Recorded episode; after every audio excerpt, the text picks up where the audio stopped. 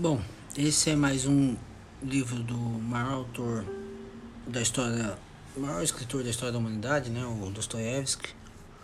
É, Os Demônios, né, é ele é um, é um livro que ele debate a relação da Rússia com a Europa, né. A ideia, a gente pensar bem, é, os europeus e os, e os nossos amigos norte-americanos, eles não conseguem entender muito como que funciona o povo russo, como que é a cabeça deles, né, a coisa de ter a neve, de ter todos aqueles problemas.